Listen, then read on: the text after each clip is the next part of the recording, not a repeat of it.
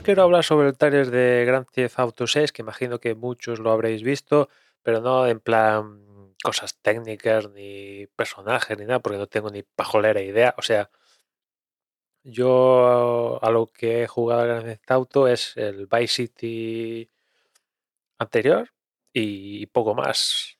Más que eso es ver vídeos en internet sobre los sucesivos Grand Theft Auto y poco más, pero jugar en sí sí que fue el, Vice City. O sea que estoy un poco perdido con, con lo que es la franquicia en sí.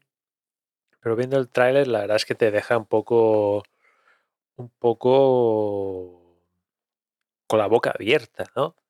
Imagino que, que, irá, que incluso mejorará cuando el juego alcance el lanzamiento que va a ser en 2025, ¿no? Que aún hay espacio para mejorar algo que ya parece parece cine, ¿no? O sea, es tremendo esto de gente de Rockstar. Se toman las cosas con, con calma y creo que únicamente, bueno, únicamente igual, ¿no? Pero tienen dos grandes franquicias, que es esta GTA y, y después la otra Red Dead Redemption. Tiran de ellas y les va genial. Y y suelen hacer las cosas bastante, bastante bien, ¿no? Este Grand Theft Auto 6 está rompiendo los récords de visionados del trailer online, eso a pesar de filtraciones y, demás historias por las cuales ha pasado ya este desarrollo de Grand Theft de GTA 6, vaya, ¿no? Se ve genial, se ve genial. Me sorprende, por lo que he leído, que el lanzamiento en 2000 25, si todo va según lo previsto, es de momento únicamente para Xbox y PlayStation. Me sorprende que ahí se quede fuera PC. Ya pasó en el anterior Gran GTA V, pero aquí no sé, o sea, a priori la PS5 y la Xbox viene a ser un PC, ¿no? O sea, no.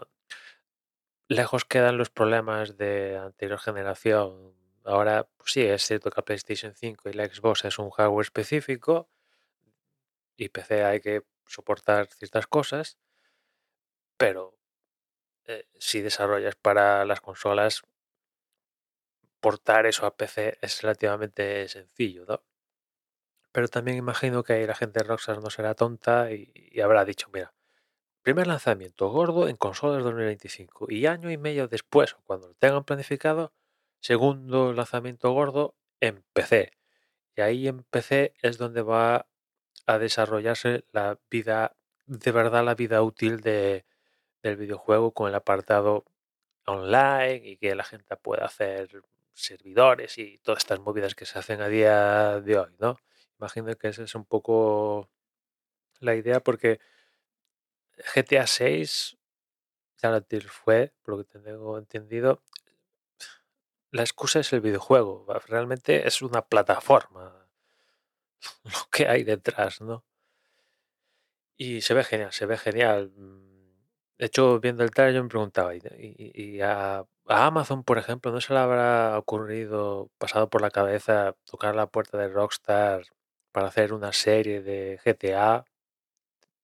Hace unos días salió el tráiler de Fallout, que se va a estrenar en Prime Video los próximos meses pensaba, joder, esta gente de, por ejemplo, Prime Video, que, que me cuadra para lo que es GTA, eh, en vez de gastarse la morterada que se gastaron en los Anillos del Poder, gastarse la morterada en convencer en Rockstar para hacer la serie GTA, y viendo el trailer, decía, ¿para qué? ¿Para qué si es mejor el videojuego?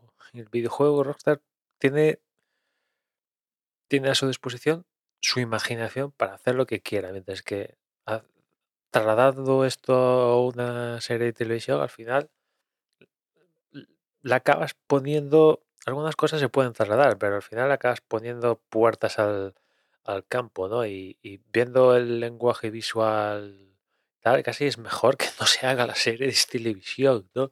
Porque ya se ve de la leche y eso le sumas la jugabilidad que tú vas a estar de lleno ahí controlando a los personajes, es que mejor imposible, ¿no? Sorprendente, sorprendente, de verdad, ¿no? Esto es solo el primer, tráiler, ¿no? En fin, nada más. Ya nos escuchamos mañana. Un saludo.